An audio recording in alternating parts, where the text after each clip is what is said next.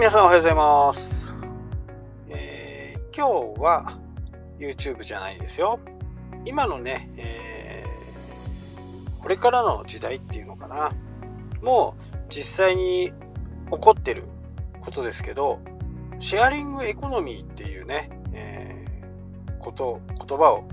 聞いたことがあるとは思うんですけど、まあこれってみんなでね、シェアをしようというふうなものですよね。もう外国ではね、え一般的に行われている Uber っていうサービスですよね。あれは自家用車、えー暇な人が車を持って、まあ資格もあるんですけどね、しっかりこう、で車は何っていうふうにね、しっかりこう登録をする。それで免許がもらえるっていう風な形なんですけど、日本はね、えー、Uber を入れないようにね、今、現状しているんですよ。まあ、これは、えー今のね、タクシー運転手の人が職がなくなるとか、まあ、いろんな形でね、えー規制が入っている。ただ、そんなこともね、言ってられない時代になってきてると思うんですよね。物はねどんどんどんどんあの所有する時代から共有する時代シェアする時代に、ね、なってきたっていうふうに言われてますけど、まあ、この考えっていうのはもっともっと加速していくと思います。民泊もそうですよね、えー民泊はねマーケティングが間違いなかったらうまくいきます。これ実証済みで結構ね、えー180日超えちゃうなって思う感じですかねこのままのペースでいくとね。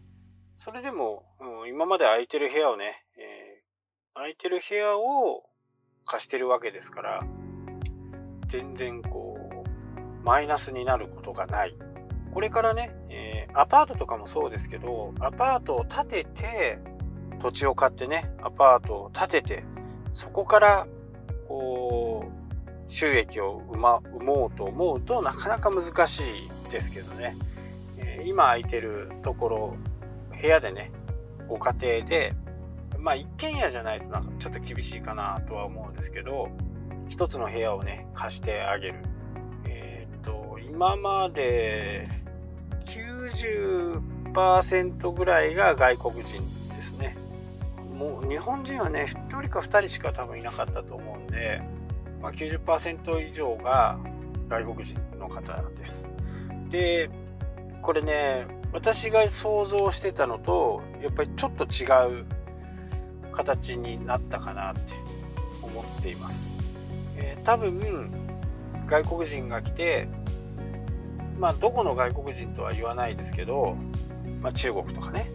ああいう人たちはちょっと部屋を汚していったりとかなんかそこから物を持っていったりとかいうふうなことってなんか噂で聞いたことがありますよね。まあ、テレビとかでも、えーたった一件がねさも、えー全員の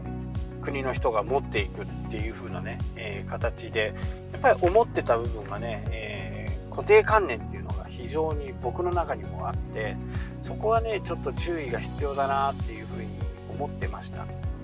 ところがねやってみないと分かんない、えーまあ、どんな人が今来てるかっていうと今日本にね、えー留学に来ている学生とかが圧倒的に多いんですよ。なので日本にも慣れてるし日本の文化っていうのも理解してるんで今考えていたことは全く当てはまらなかった。これは考えるよりやってみろっていうことでもねあるんだなっていうふうにね自分の中でこう思いました。やっぱりやってみてそこからねあのトラブルを一つ一つこう消していくっていうふうなことをね、えー考えたらいいのかなっていうふうにね思ってます。まあ話はちょっとずれちゃいましたけどこのシェアリングエコノミーにはね、えーいろいろなものがもうすでに一応あって僕のね動画の方でも YouTube の動画でね、えータイムスさんでね15分単位でレンタカーを貸しているんですよ。で全国にもね相当な数があってステーションがあってそこにねこうピッとこうネットで予約してピッとかざすだけで鍵が開いてで乗って戻すと、まあ、仮にね遠出、まあ、3時間の遠出をしようと思ってて途中でガソリンがなくなったらねガソリンカードがもう車の中に入っていてそのガソリンカードを出す。で自分は、まあ、それはもう掛け売りかなんかになってるんでお金を払うことがないんですね。でガソリンを入れて元に戻す。でこれで15分いくらっていう金額で借りれるんですね。車を持ってる方だったらお分かりかと思うんですけど、えー、税金がかかって車税がね4万円ぐらい僕の場合4万円ぐらいかかってそれに車両保険を入れてまあ、車両保険はね入れなくてもいいのかもしれないですけど、まあ、大体の方はね入れてると思うんですよ。えー、人身とかね対物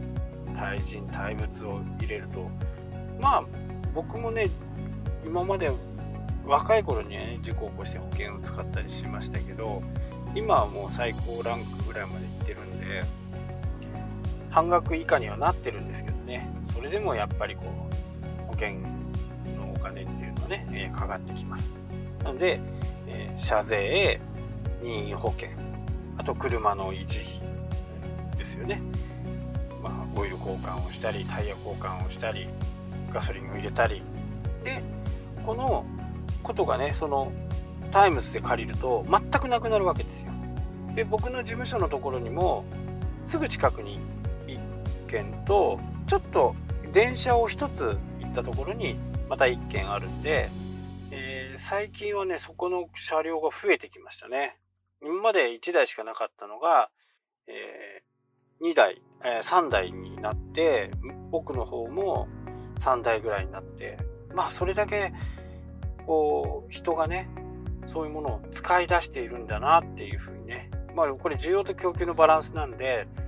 やっぱりこう使いたいなと思った時に空いてないとどんどんサービスとしてね、えー、信頼がなくなっていくんでやっぱりいっぱい乗ってくれるところには車両を回したりとかっていうふうに、ね、してると思うんですね。まあ、それこそ AI とかでね、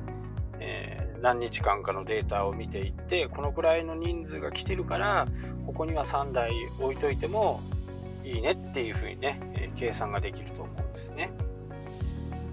ぱりこのシェアリングエコノミーっていうのはもうどんどん増えていって今ねこう空いた時間でちょっと仕事するとかっていうねそういったものもね増えてきてますよね。で働き方もねどんどんどんどん変わっていって、AI が来てねどんどん仕事がなくなるよっていう風になってますけど、まあ、大会社は別として他のね、えー、日本の場合95%が中小企業と言われてますからこのね企業の形態っていうのがどんどん変わっていくのかなっていうふうにね。企業の形態が変わっていくのかなっていう。会社の形態がね。どんどんどんどんこう個人個人になっていく。なので各種のねフォロワーを本当にこう増やしていく努力をしといた方がいいのかなと思います。まあどこかに特化しておくのが一番いいと思います、えー、これから最大公約数で一番こう人気がこれから出そうなものに対してね、えー、しっかりリーチをしていくそこで増やす努力をしていくっていうふうにね、えー、していけばいいかなと。まだまだね、え、余地はあると思うんですよ。あなたの持っているスキルとね技術を Twitter でやるとか Instagram でやるとか YouTube でやるとかまあ僕のおすすめするのはこの3つのうちどれかを選んでどこかにね特化して、えー、増やしていけばいいのかなと思っています。もう会社っていうよりもねもうほんと個人でどんどんどんどん仕事をしていく。で最終的にリアルであって話をして、えー、信用してもらったりコミュニケーションを取ることによってね信頼が生まれてそこから仕事がうまくいくという風な形でね、えー、なっていくのかな。でどちらかっていうと会社っていうより代表者が強くもしねそこで大、えー、会社形態にしていくんだったら代表者が仕事を持ってきてそれをスタッフが分け合って、えー、やっていく形態になるのか個人同士が集まった合同会社みたいなところで新しいものを作っていくっていう風なねこんな流れにねどんどんなっていくのではないかなと。なので今、えー、この放送を聞かれているね人たちが全部がタッグを組めばねいろんなものが出来上がると思うんですね。そして、人にね迷惑かかることはダメですけどまずはね自分の固定概念を崩してこのね民泊の固定概念を崩してねまずはやってみてそこから問題を潰していこうというふうな努力をしていった方がこれからのね世の中には対応できるんではないかなと思います。はいというわけでね今日はこの辺で終わりたいと思います。それではまた。したっけ？